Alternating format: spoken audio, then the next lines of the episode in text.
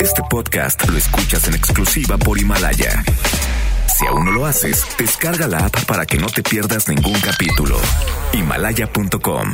Este programa cuenta con interpretación simultánea en lengua de señas mexicana a través de mbsnoticias.com y gracias a traducción, interpretación y accesibilidad en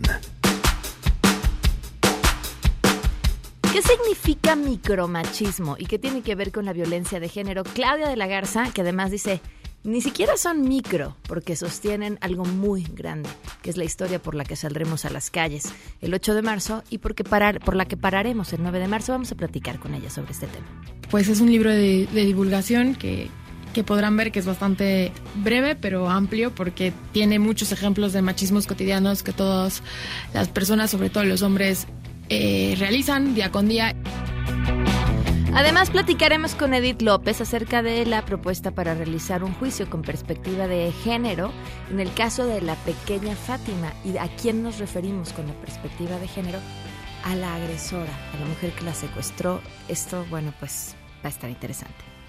¿Cómo no quieren investigar por feminicidio, prefieren decir que fue suicidio, que fue secuestro con resultado muerte, que fue homicidio con calificativa, pero no quieren entrar al tipo penal.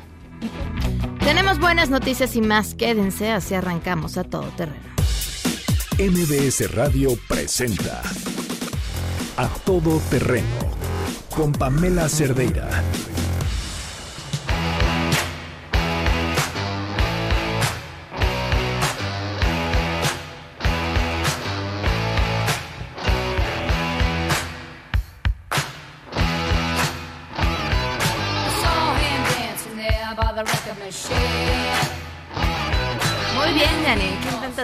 Este jueves? Intento decirles buenas tardes a todos que ya casi es viernes y que hoy vamos con mujeres rockeras. Me parece una gran opción. Arrancamos con este clásico I Love Rock and Roll y que nos digan qué quieren escuchar de mujeres rockeras. Arroba Janine 9 para que manden sus propuestas. Gracias, Jan. Gracias.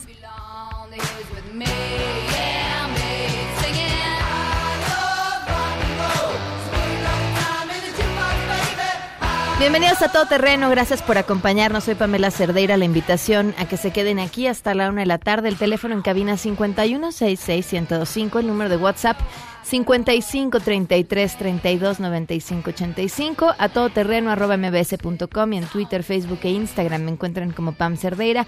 Mónica Ponce en la interpretación de lengua de señas la pueden seguir a través de www.mbsnoticias.com. Les recuerdo que en Himalaya pueden encontrar el podcast de A Todo Terreno un par de horas después de que el programa haya terminado. Pueden volvernos a escuchar, llevarnos a donde quieran, escucharnos en cualquier momento.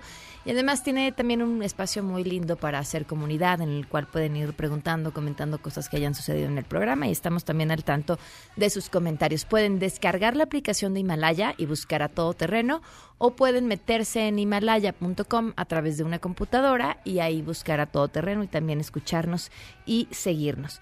Bueno, pues mucha información, mucha, mucha información el día de hoy. De entrada, eh, detuvieron a los presuntos responsables materiales del asesinato de Abril Cecilia. Juan Carlos Alarcón tiene los detalles. Te escuchamos, Juan Carlos. Buenas tardes.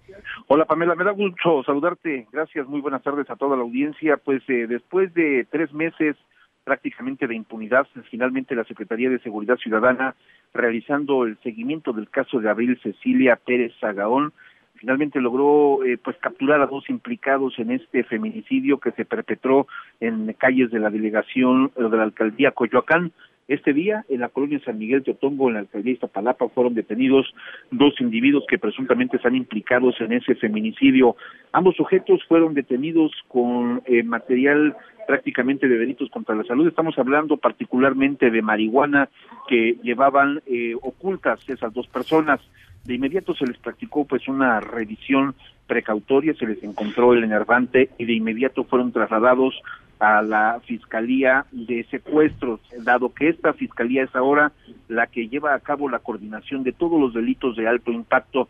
Al realizar la entrevista a ambos sujetos se percataron que estos dos individuos tuvieron participación activa en el feminicidio de Abril Cecilia ocurrido el 25 de noviembre pasado. Al respecto, el secretario de Seguridad Ciudadana Omar García Harfuch hizo la siguiente precisión. Es parte de las líneas de investigación. Ahorita primero lo que teníamos que hacer obviamente es tener a los autores materiales, es decir, a los que físicamente participaron en el feminicidio de la señora Abril. Ya los tenemos detenidos. Uno es el que agrede directamente con disparos de arma de fuego a la señora Abril arriba de una moto y el otro sujeto es copartícipe del feminicidio. Esto nos va a abrir líneas de investigación para poder dar más detalles sobre ahora los autores intelectuales o el autor intelectual.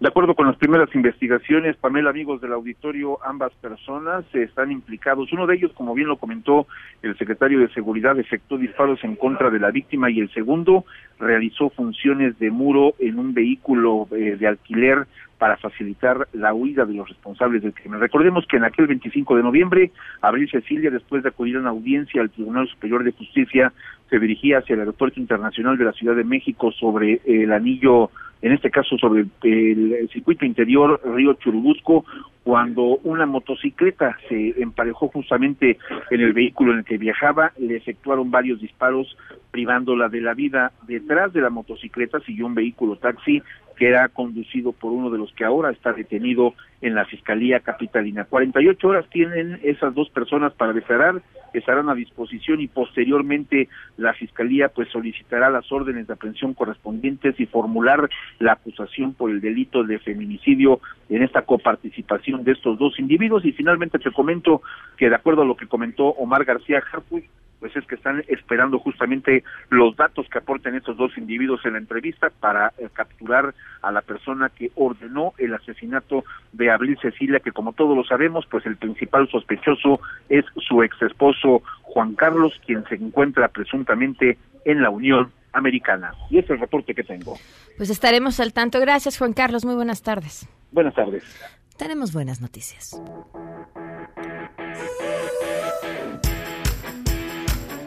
Y de verdad que son buenas. Una atleta con una historia extraordinaria y que además ahora su trabajo en el deporte ha sido reconocido. Cuéntanos, Angélica, muy buenas tardes.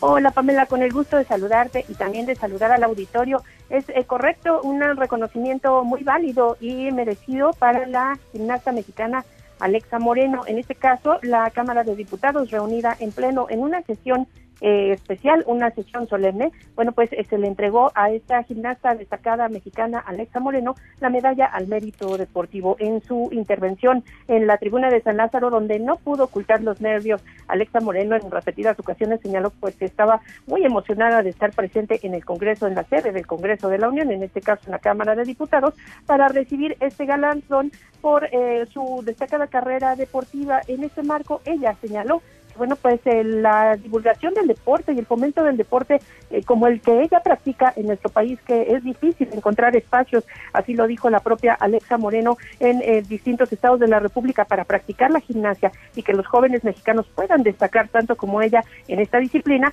bueno, pues esto tiene que empezar desde la educación básica, desde los niños, para que, bueno, pues los talentos como el de ella se puedan desarrollar en nuestro país. Escuchamos lo que dijo desde la tribuna de San Lázaro Alexa Moreno. La verdad es que el reconocimiento es uno de los primeros pasos, el que se sepa que existe, que estamos ahí, que nos esforzamos. Hay que empezar a, tener un camino desde los niveles más básicos porque ahí es donde es importante hacer crecer a los niños que tienen todo ese espíritu de querer saber más, de querer seguir adelante.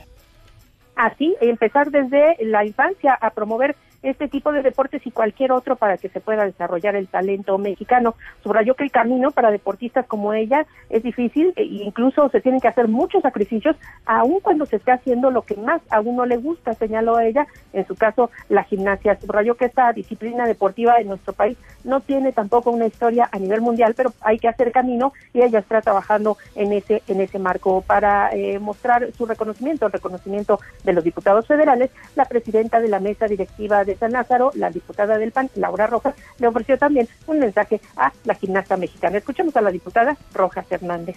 Tú eres el mejor espejo en el que queremos que nuestras niñas, niños y jóvenes se reflejen. Como muchas mujeres y muchas deportistas en México, durante tu carrera has enfrentado situaciones de desventaja y discriminación y has tenido que luchar contra prejuicios y estereotipos y es aquí donde radica precisamente la importancia de tus actos, porque lejos de dejarte vencer, te motivaron a seguir adelante para demostrar tu gran capacidad y talento.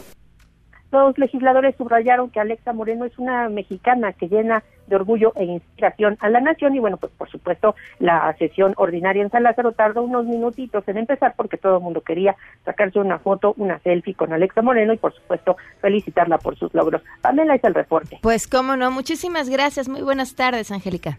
Hasta luego. Hasta luego. Oigan, desde el martes, eh, Gaby Vargas me había ya compartido este documento firmado además por, por muchísimas escritoras y que, bueno, por cuestiones de tiempo y porque hemos tenido el programa tope, no había podido compartirles.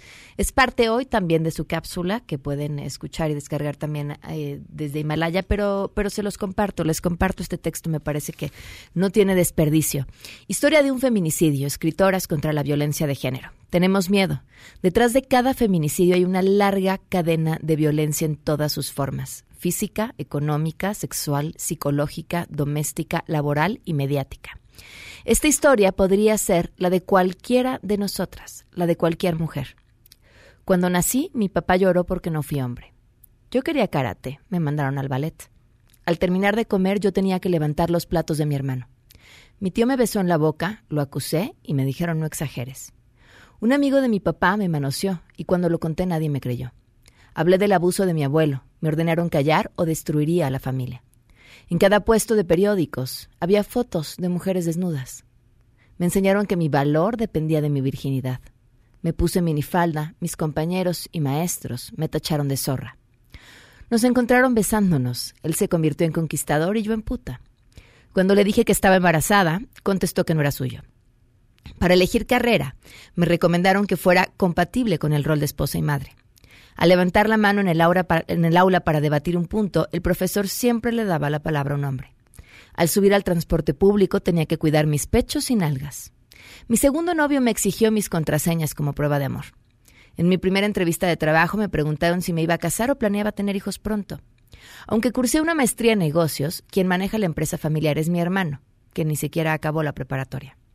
Cuando se enfermó mi mamá, tuve que renunciar a mi trabajo para cuidarla, pues mis hermanos varones no tenían tiempo. Si en las reuniones los hombres platican de política o negocios, desacreditaban mi opinión. Al contar que me dedicaba al hogar, afirmaban, ah, entonces no trabajas. Entre mi padre, mis hermanos y mi esposo se encargaron de desaparecer mi autoestima. Mi marido me prohibía tener amistades masculinas. Cuando mi jefe alabó mi trabajo, mi marido sentenció, lo que le gustan son tus nalgas. La tarde en que mi esposo me pegó por primera vez me dio tanta vergüenza y tanta culpa que no le conté a nadie. Cuando me corrieron me enteré que mi subordinado ganaba el doble que yo. Denuncié a mi esposo por golpearme y en el Ministerio Público me preguntaron ¿para qué levanta una denuncia si mañana lo va a perdonar? Cuando discutía con un hombre, en lugar de argumentos pronunciaba estás en tus días, estás menopáusica, estás mal cogida o eres una histérica. El papá de mis hijos me advirtió al mes de casados, yo no cambio pañales. Si mis hijos se enfermaban, la que faltaba al trabajo era yo. Cuando me violó mi marido, el sacerdote sentenció, es tu deber conyugal. Ingresé al hospital por tercera vez, golpeada, y el médico me recomendó no denunciar. En el momento en que quise regresar a mi profesión después de haber criado a mis hijos, me dijeron que no tenía la suficiente experiencia. Le pedí el divorcio a mi esposo, amenazó con quitarme a mis hijos y dejarme en la calle. Desde que me divorcié, fui rechazada por mi familia y mi entorno. Mi ex marido dejó de mantener a sus hijos. Un día noté que mi ex marido me estaba siguiendo. Cuando mi ex esposo me mató a balazos, las autoridades no hicieron nada. Mi cuerpo y mi vida sexual fueron exhibidos en los medios. En el Twitter se preocuparon por los muros y un asesino más quedó libre. Estos hechos tan cotidianos que se repiten de generación en generación son los que construyen una cultura feminicida, Reescribamos estas historias desde sus inicios para que sigamos vivas. Regresamos a todo terreno. A todo terreno con Pamela Cerdeira. Continuamos. Just like the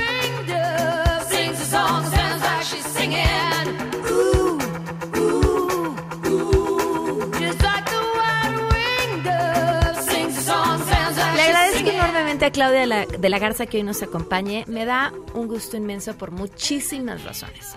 Porque ha escrito un libro maravilloso, porque su libro maravilloso se encuentra ya en los más vendidos en la plataforma de Amazon eh, y, me imagino que también en la impresa, porque, bueno, no, es más, en lo que yo escuché, eso sí es mero así de, me, por eso ya ni lo busqué por ahí, que la versión impresa estaba ya agotado. Espero ya lo hayan resurtido. Eh, ha sido un fenómeno y es una lectura necesaria, sobre todo en estos días. Bienvenida, Claudia, ¿cómo estás? Muchas gracias, muchas gracias, Pamela. Eh, sí, ha estado eh, acabándose en algunas librerías, pero se está resurtiendo, ¿eh? entonces pueden encontrarlo. Y muchísimas gracias por el espacio. Este es un libro que escribimos en coautoría Erendira Derbez y yo. Y bueno, Ere no solamente lo, fue mi compañera en esta escritura, sino también ella hizo estas hermosas viñetas Ah, que ilustran eh, el libro y que, bueno, tienen mensajes y retratan situaciones de una manera muy poderosa. Entonces, bueno, esa es un esa es una gran, es una parte muy fuerte del libro, digamos, y que, que bueno, hay que mencionarla, ¿no? Un, un señor diciendo, misógino yo, para nada, hacia mí las mujeres me encantan. Fíjense, este, este es, este es clave para mí, este 8 y 9, esta ha sido una de las grandes lecciones, este, o de alguno de los grandes mitos derribados. La peor enemiga de una mujer es otra mujer. Es que esa, no sabes cuánto lo escucho. ¿Y qué me dices entonces de ese hombre feminicida? ¿No? Yo nunca pensaré que la peor enemiga de una mujer es otra mujer. En realidad creo que eso es parte también de esos mitos que nos llevan a, a seguir reforzando estas conductas machistas, ¿no? Eh, todos y todas somos educados en esta sociedad, en esta cultura, con estos eh, estereotipos, con estos parámetros, ¿no? Entonces, eh, salirnos nos cuesta trabajo tanto a unas como a otros, ¿no? Nos- Ayer hacían un hashtag que se llamaba Como Hombres. Y era, eh, la intención era invertir el discurso que las mujeres normalmente escuchamos y hacerlo como si se los estuviéramos diciendo a los hombres. Tipo, eh, no se me ocurre ahorita algo. eh, como calladito te ves más bonito. como calladito te ves más bonito, exacto. Porque entonces cuando lo inviertes suena sumamente ridículo. Y yo no sabía qué escribir. Y entonces empecé en, pensé en un par de anécdotas que me habían pasado, entonces las invertí. Y de pronto ya no podía parar. Y me te leo y me imagino que les pasó lo mismo. Es decir, entre más empiezas a ver, cada vez más, más, más, más, más, te das cuenta de cosas que ni siquiera habías notado. Es agobiante. De hecho, fue, una, fue un año de escribirlo eh, que teníamos coraje, teníamos... eh, pero al mismo tiempo también sentimos una gran cercanía con todas esas mujeres que hablamos, por ejemplo, que se convierten en tus aliadas cuando les empiezas a contar y te das cuenta que no solo te pasa a ti, que no fue esta, este, no estás loca, no, no es una cosa aislada, sino que en realidad a todos nos pasa todo el tiempo. Estamos sufriendo este tipo de violencias, ¿no? Y es verdad, este ejercicio de cambiarlo y, y de ponerlo en el otro lado es sumamente efectivo porque además de que por lo absurdo y ridículo que suena, eh, incluso puede parecer divertido, te das cuenta precisamente lo absurdo y ridículo que es este ordenamiento en el que vivimos, ¿no? ¿Por qué nos tocan estas, este tipo de, eh, de roles que de pronto eh, te llenan de contradicciones, ¿no? Hay que ser guapa y bonita y amable y cuidadosa, pero no tanto, porque si no también ya te estás pasando de la raya y estás provocando y entonces te estás buscando que te golpeen, que te violen, que te, que te asesinen, ¿no? Entonces es muy fuerte y vas de lo, del humor a lo a lo terrible que implica esta violencia que estamos enfrentando ahora. ¿Cuáles son, plantean, porque es el mismo título del libro, no son micro machismos cotidianos, sino son micro por, lo platicábamos antes de empezar, por lo que sostienen. Claro. ¿Cuáles son los más comunes o, o los que no son tan comunes que no vemos? Yo creo que depende de los contextos. Ahí siempre depende, cada mujer vivimos cosas distintas, ¿no? Y tiene, vamos cruzadas por nuestra clase social, por nuestra educación, por nuestra color de piel, ¿no? Y, eh, pero creo que muchos tienen que ver, por ejemplo, con el amor. A mí me parece que la parte del amor romántico y la forma en que vivimos el amor, que está cruzada de machismos y de roles y de estereotipos muy fijos, eh, no nos damos cuenta, ya estamos tan acostumbrados a vivir el amor y decir, bueno, el amor es sacrificio, entonces no importa que me trate mal, pero ahí voy, ¿no? También pasa eso y, y, todo por él y todo por... Y ese tipo de cosas que pones siempre primero al, al otro y permites que pasen cosas. Hijo, ese creo que es de lo más difícil, porque Mira, incluso platicaba eh, eh, eh, con otra compañera en el placer, en la forma en que vivimos nuestra sexualidad. O sea, la pornografía, aunque tú no la veas, está ahí cruzando todas tus relaciones porque, bueno, de, alguna, de algún lugar se aprende, ¿no? Y, tienen unos formatos y unos estereotipos muy claros, ¿no? Siempre es el placer del hombre primero, siempre, o sea, hay como toda una serie de... de pues de prácticas ya muy establecidas que no te dejan hacer otra cosa diferente. Entonces, claro, y uno no lo piensa, no pensarías que en algo tan íntimo está normado también y estás repitiendo un patrón que, que viene de otro lado, ¿no? ¿Cómo tendría que ser el amor? Yo creo que el amor tiene que ser libre. El amor tiene que ser libre, porque sin, en el momento en que a ti te controlan, en el momento en que te limitan y dejas de ser tú, entonces ya no puedes estar en una relación. Yo eso es lo que creo, pero la verdad es que creo que cada quien puede encontrar su forma del amor. Es decir, son cosas muy individuales.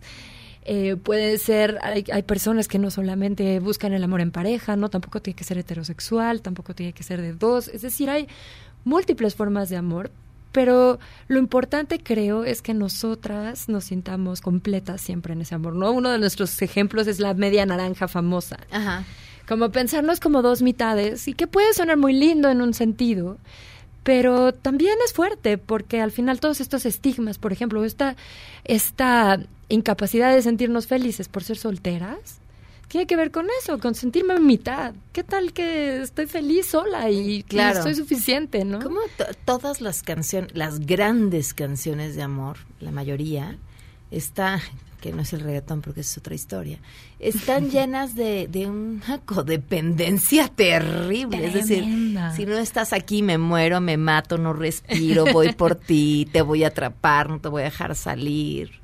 Sí, y, con eso suspiramos. Y con eso suspiramos. Es decir, todos y todas estamos cruzadas por esto, ¿no? Por esta cultura que en realidad tiene de fondo justo un machismo muy fuerte, ¿no? Ese control. Cuando te pones a ver precisamente esas letras ya así fríamente, dices, de espanto para salir corriendo si alguien me canta esto. Sí, claro. Ahora, ¿en dónde, ¿en dónde empieza? ¿Cuáles serían los primeros actos de machismo que vivimos desde que nacemos. Y incluyo a los niños, porque los hombres también son víctimas del machismo. Por supuesto, por supuesto. Eh, empiezan antes de que nazcamos, en realidad. Empiezan en el momento en que tus papás saben que vas a ser niña o niño y empiezan a echar a volar su imaginación y tener toda una serie de expectativas sobre quién vas a ser y qué puede ser y qué no podría ser, ¿no? También. Entonces, claro, yo quería para mi hijo que fuera un campeón, un futbolista y un este eh, eh, héroe eh, también mujeriego conquistador, yo qué sé, ¿no? Que, me imagino que puede ser la potencia y que por supuesto que si me imagino que es una niña, no me la voy a imaginar como esa heroína de los deportes o esa conquistadora que va con miles de hombres. Es decir, todas esas cosas ya cuando las pones al revés, dirías, no, no, eso no, eso no es propio de una señorita, ¿no? Pensando un poco en Via Lady también. Este. Ajá, Entonces, ¿qué pasa? Que, que, que en realidad desde antes de nacer ya tenemos un camino dibujado que no necesariamente lo vamos a seguir, pero vamos a tener que estar batallando con esos modelos que ya nos pusieron, con esa expectativa que ya tenemos. Perdón, es que mientras ella habla yo estoy escuchándola y hojeando el libro y me encuentro con este brillante, esta brillante ilustración que además dice, durante la mayor parte de la historia, Anónimo era una mujer. Es cierto, está, nos hemos contado el mundo a través de los ojos de los hombres. Claro, yo entré al feminismo precisamente porque soy historia, eh, soy historiadora del arte y justo la pregunta siempre cuando estudias historia del arte es ¿y las mujeres dónde están? Te aprendes miles de artistas y de grandes logros de hombres y que son los que son clave para conocer la historia y los que hicieron hitos, ¿no? En el arte y de pronto dices, bueno, pero no había ninguna mujer. Te das cuenta que no es que no las hubiera, pero en realidad tanto la historia como además la educación que ellas tenían no les permitía convertirse en esas genias, en esas este, grandes personajes que todo el mundo iba a admirar, ¿no? Entonces, es súper interesante empezar a descubrir y mirar quiénes son esas mujeres que están haciendo cosas alrededor de nosotras y, contar la historia desde quienes la hacen, ¿no? E incluso el 33, porque van enumerados, apropiación del crédito de las ideas de las mujeres. En el, arte está plagado a la fecha. El arte está plagado de estos ejemplos, ¿no? Eh, el arte está plagado de estos ejemplos, pero creo que además son cosas que no solo pasan en esa esfera, ¿no? que, que cualquiera en una oficina, en un trabajo escolar, ¿no? Pasa muchísimo que las mujeres de pronto se convierten más como en ese soporte y puedes decir miles de ideas y estar ahí sugiriendo cosas y al final es un hombre el quien se lleva el crédito. Entonces, eso hay que defenderlo, ¿no? Son cosas que tenemos que empezar a ver y que muchas veces se da por el contexto que podemos decir la misma idea al mismo tiempo, pero casualmente el jefe va a voltear a ver al, hombre. Ah, claro, qué buena idea, ¿no? Y, y tú así como, oh, esto pasa muchísimo, ¿no? Y nos ha pasado a todas. Entonces yo creo que, que empezar a hablar de esto, este es el punto de este libro en realidad. Hablar de esto es una conversación que lleva muchos años, por supuesto, pero ponerla aquí otra vez sobre la mesa, retomarla además, sobre todo en este, en este, eh, eh, eh, con con este contexto de tremenda violencia, tiene, tiene mucho sentido, ¿no? Es empezar a desmontar desde las cosas que parecieran micro, pero no lo son. Mientras escribían y, e investigaban y platicaban con otras mujeres, ¿cuáles, ¿cuáles fueron esas violencias o machismos que más te sorprendieron o que te parecieron más violentos, que, que podrían además caer en, dentro de este concepto de micro?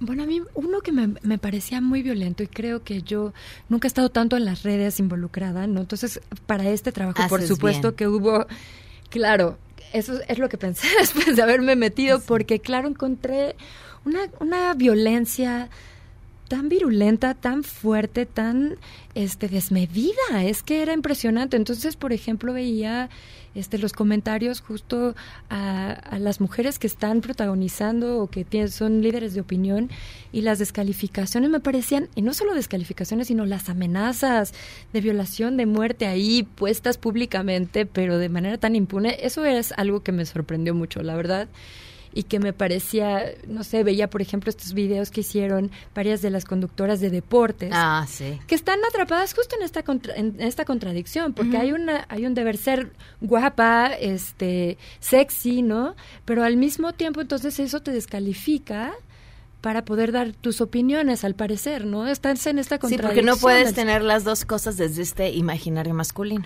Exacto, pareciera, de hecho nosotros ponemos ahí un ejemplo que es entre entre más bonita más idiota, ¿no? Como que esta idea de que claro, si eres bonita entonces implica que eres superficial y no tienes cerebro. Pero mm, el propio sistema te está llevando siempre a que tengas a que seas bonita muchísimo tu cuerpo, claro, y estés preocupada por lo que comes, por lo que haces.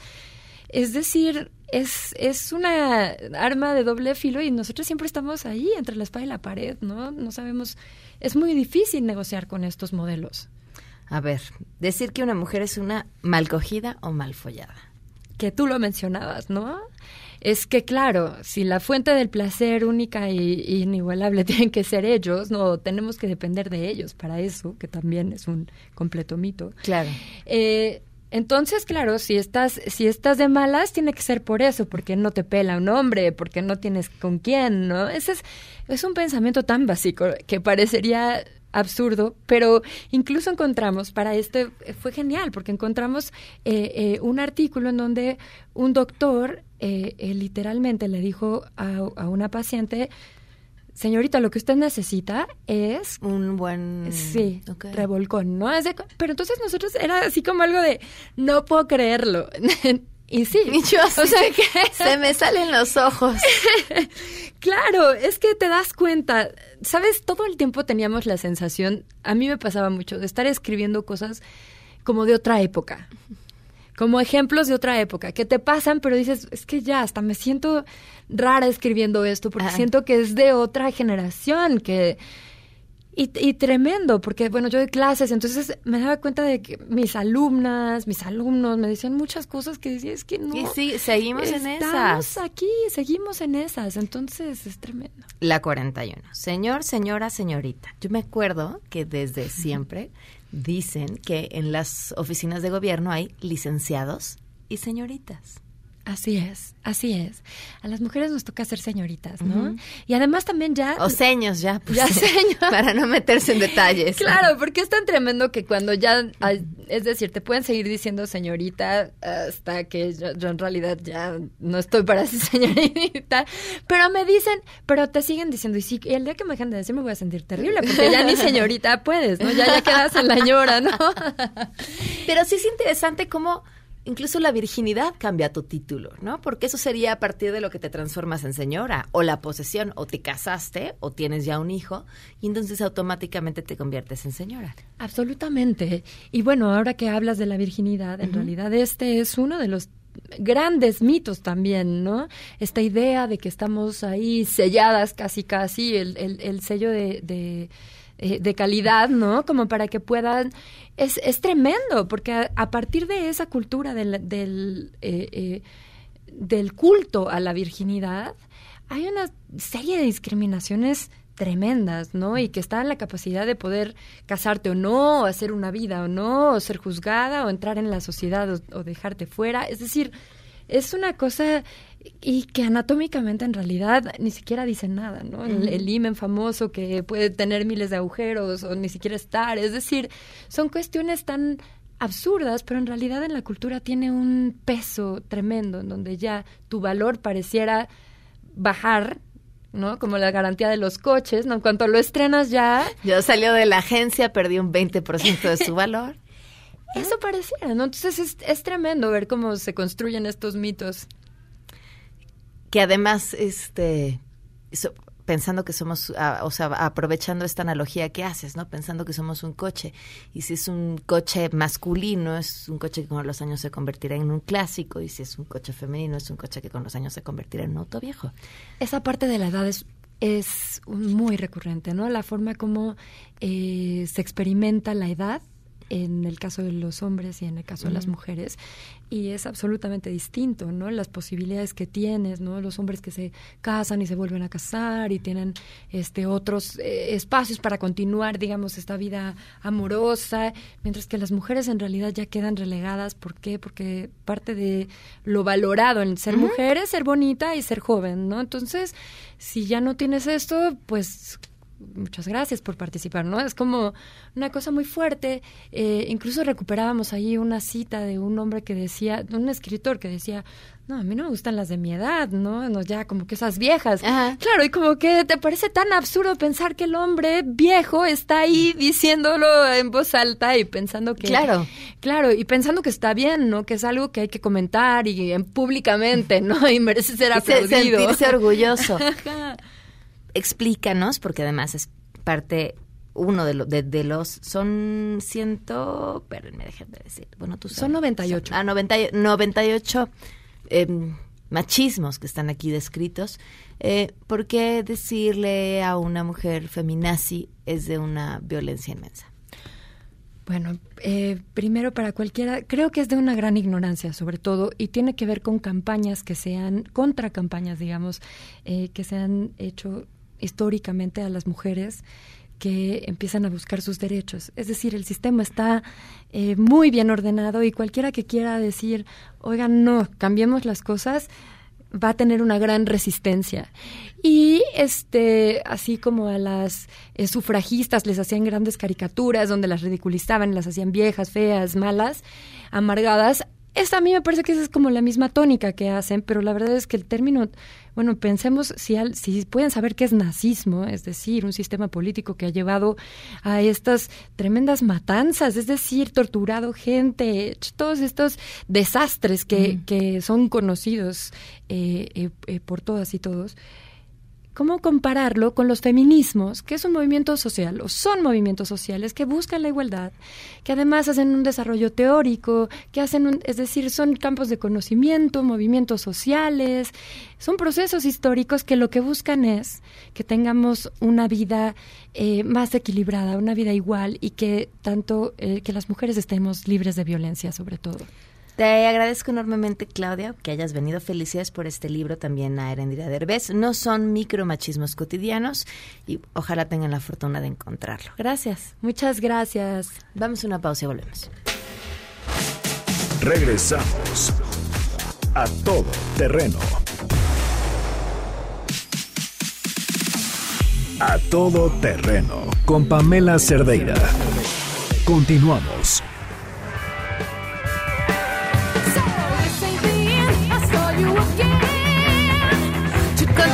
Todo terreno. Le agradezco enormemente a Edith López, una abogada brillante que además nos ha acompañado con diferentes temas y que tiene algo importante que decir sobre lo que ha sucedido y sobre cómo debería juzgarse la, el asunto, bueno, a, a los personajes relacionados con el, la lamentable historia de Fátima.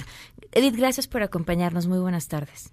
Hola Pamela, gracias por, por llamarme, invitarme. ¿Cómo estás? Bien, bien, encantada siempre de poderte escuchar y con un tema que te decía, me parece súper interesante que el público escuche y atienda, porque mm, siempre y con toda la razón, lo primero que sentimos cuando escuchamos una historia como la de Fátima es, cuélguenlos a todos. Claro. Y, y en este caso, la principal responsable, bueno, no la principal, pero la cómplice fue esta mujer que fue y secuestró y se llevó a Fátima de, de su escuela, ¿no? Eh, Claro.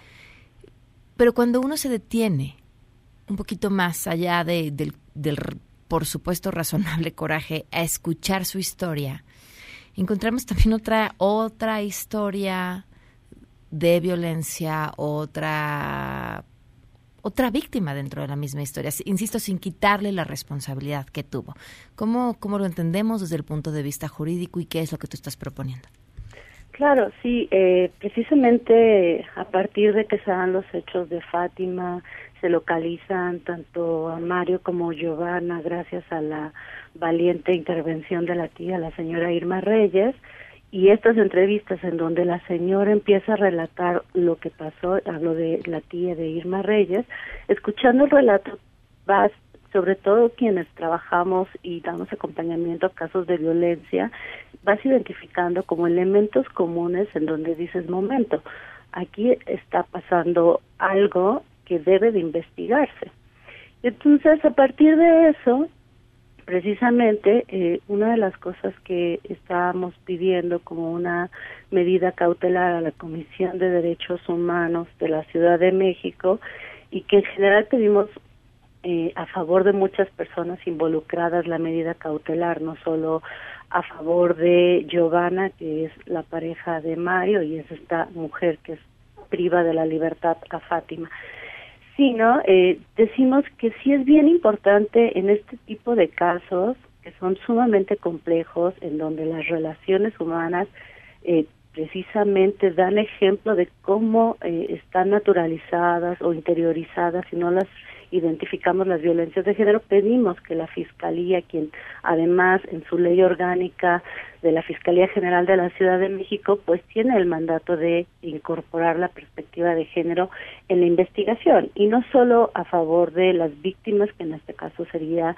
eh, la niña Fátima y sus familiares, la madre, las hermanas, las, este, las tías, sino también a favor de las personas inculpadas, ¿no? Entonces sí es bien importante que la historia que se cuente, que la investigación que se haga, que eh, los hechos que se valoren incorporen esta perspectiva de género para saber el grado de responsabilidad que tiene cada persona involucrada en esta historia, porque más adelante escuchamos a una madre, la madre de Giovanna, denunciando, bueno, asumiendo, ¿no? Que eh, que pues sí que su hija hizo mal y pidiendo disculpas, pero también estamos viendo una madre desesperada que le llama a las autoridades, que pide ayuda de quien sea para decir, es que mi hija no era 100% libre, de lo que hacía. Mi hija estaba bajo la influencia y la manipulación de esta persona y le tenía miedo y bueno, incluso sale como que tenía unas órdenes de protección y que bueno, uno se pregunta qué pasó con esa historia, qué pasa cuando Giovanna intenta salir de ese círculo de violencia que vivía con esta persona y tiene una medida de protección, cuál fue la atención que le dieron y qué es lo que lleva a Giovanna nuevamente a estar con esta persona. Por ahí eh, también los medios de comunicación reportaban que ella había dicho que este pues este este sujeto eh, eh, amenazaba con hacerle con hacerle daño a, a, sus hijas, ¿no? Sí, Edith. Sí, ah, perdón, sí, sí, sí, te escuchamos. Sí, sí, a sus, a, sus amenazaba con hacerle daño a sus hijas y entonces pues ella también se veía como eh, eh, pues presionada en ese sentido pues para complacerlo, pero insisto, esto es algo que vamos viendo y recolectando de una serie de cosas que están reportando los medios de comunicación, no es los hechos y los elementos que están recogidos en la investigación. Entonces, de ahí la importancia, porque ahorita, por supuesto, que el número de violencia que se vive en la Ciudad de México, que se vive en el país, nos tiene a todas indignadas y, no solo a las mujeres, a la ciudadanía en general, sentimos mucha rabia y mucha frustración y el caso de Fátima, pues claro que viene a eh, ser como el símbolo de todo este enojo, de cómo es posible que a una niña le haya pasado esto, eh, entonces, ¿qué, ¿qué, nos podemos esperar las demás mujeres? ¿no? Entonces, sí es bien importante que a pesar de todo este enojo, lo que tú decías al principio, que decimos queremos que a todo mundo lo cuelguen y quemarlo todo, eh, las autoridades no actúen así. Las autoridades sí tienen la obligación de conducirse bajo los series y principios del sistema acusatorio y uno de esos principios que están obligados a observar es incorporación de la perspectiva de género y insisto no solo hacia Fátima sino hacia todo el contexto hacia todas las personas involucradas en este en este en este delito no y, y una de estas al parecer porque no tenemos más elementos es Giovanna que habría uno que preguntarse, como tú bien lo señalaste, cuál es el grado de responsabilidad. Y eso no lo podemos decir las personas que estamos afuera de la investigación, eso lo tiene que señalar la propia fiscalía y esa era como una de nuestras preocupaciones, pero también nuestras preocupaciones son en torno a esas eh, hijas e hijos de, de Giovanna, claro, ¿dónde están? ¿En dónde están? Pues hasta donde sabíamos, por el mismo relato de la señora Reyes, los había llevado la abuela paterna. Y luego supimos que, que ya no están con la abuela paterna, al parecer están en algún instituto o, eh, sí, pues algún, algún albergue de la Ciudad de México.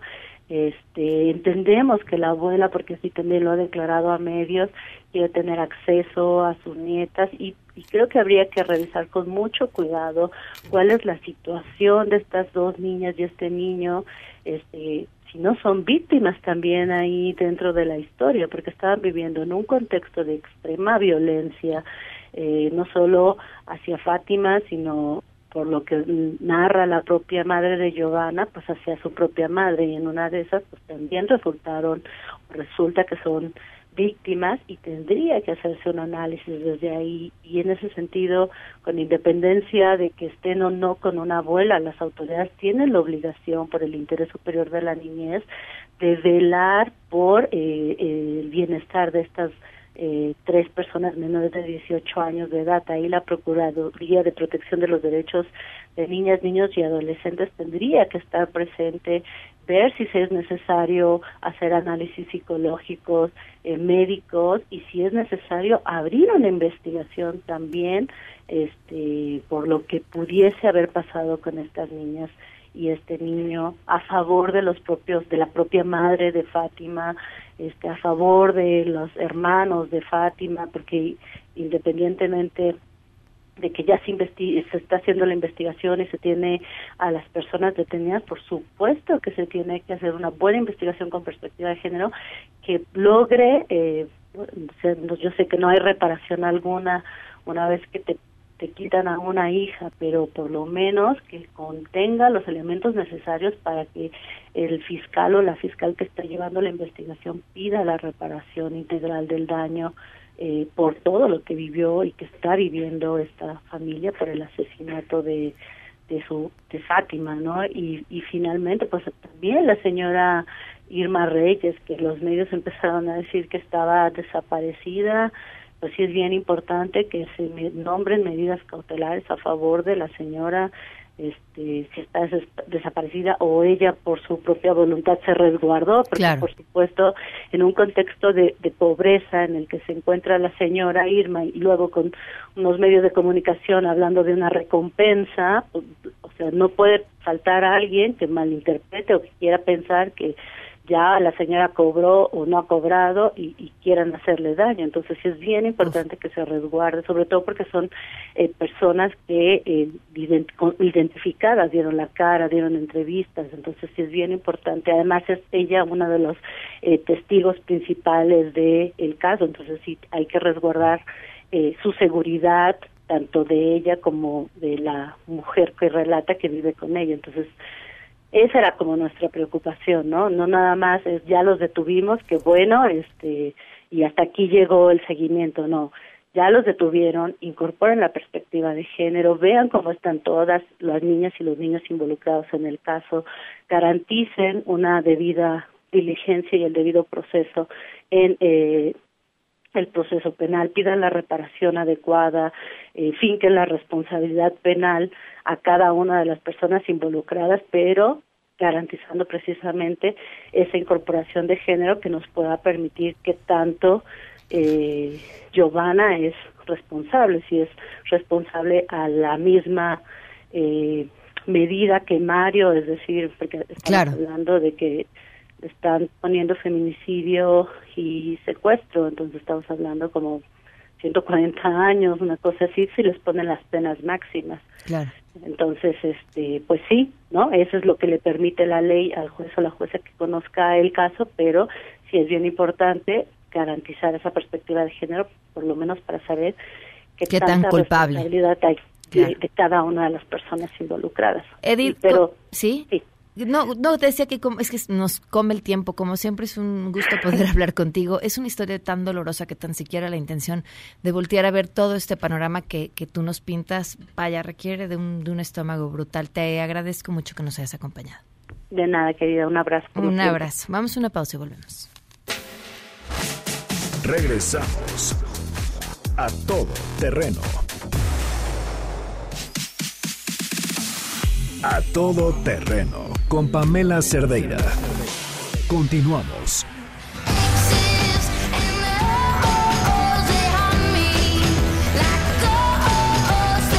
Ernestina Álvarez, más información en temas de salud. Te escuchamos. Buenas tardes.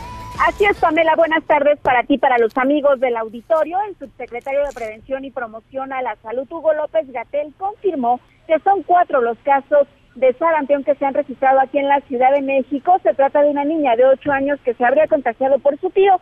En conferencia de prensa explicó que en el caso de la niña que vive en la alcaldía de Álvaro Obregón no contaba con su esquema de vacunación completo y reportaron además a tres hombres más contagiados de sarampión en Gustavo Amadero. Ellos tienen 10, 37 y 39 años de edad. Vamos a escuchar en una niña de 8 años que no tenía antecedente de esquema completo de vacunación. Estamos ya investigando de dónde vino la infección y encontramos ya dos casos confirmados que uno de ellos es familiar de la niña y pudo haber causado el contagio. Esto lo vamos a estar informando conforme progrese la investigación epidemiológica y lo van a saber en tiempo literalmente real.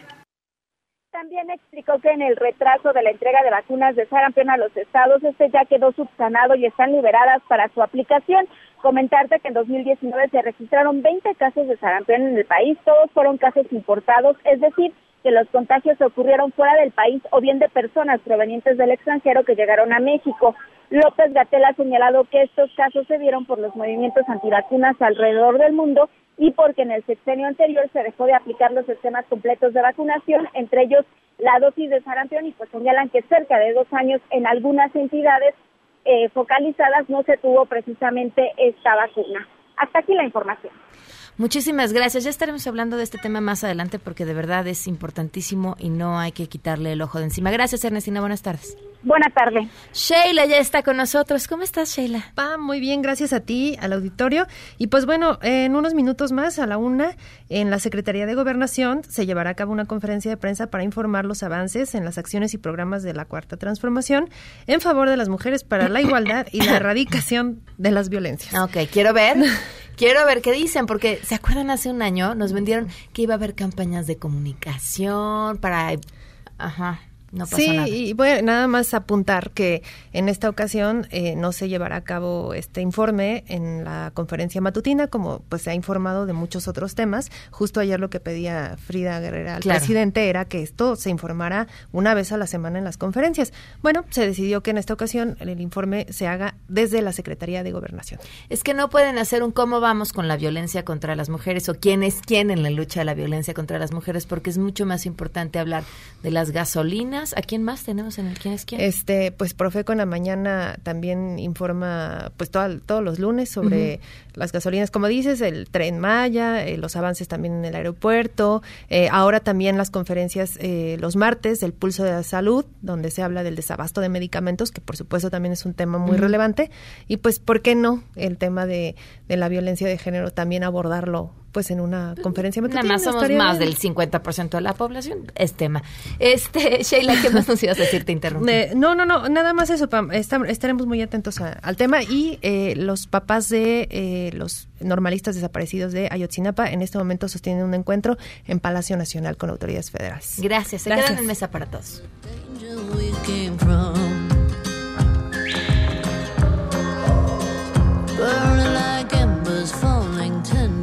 MBS Radio presentó A Todo Terreno con Pamela Cerdeira, donde la noticia eres tú. Este podcast lo escuchas en exclusiva por Himalaya. Si aún no lo haces, descarga la app para que no te pierdas ningún capítulo. Himalaya.com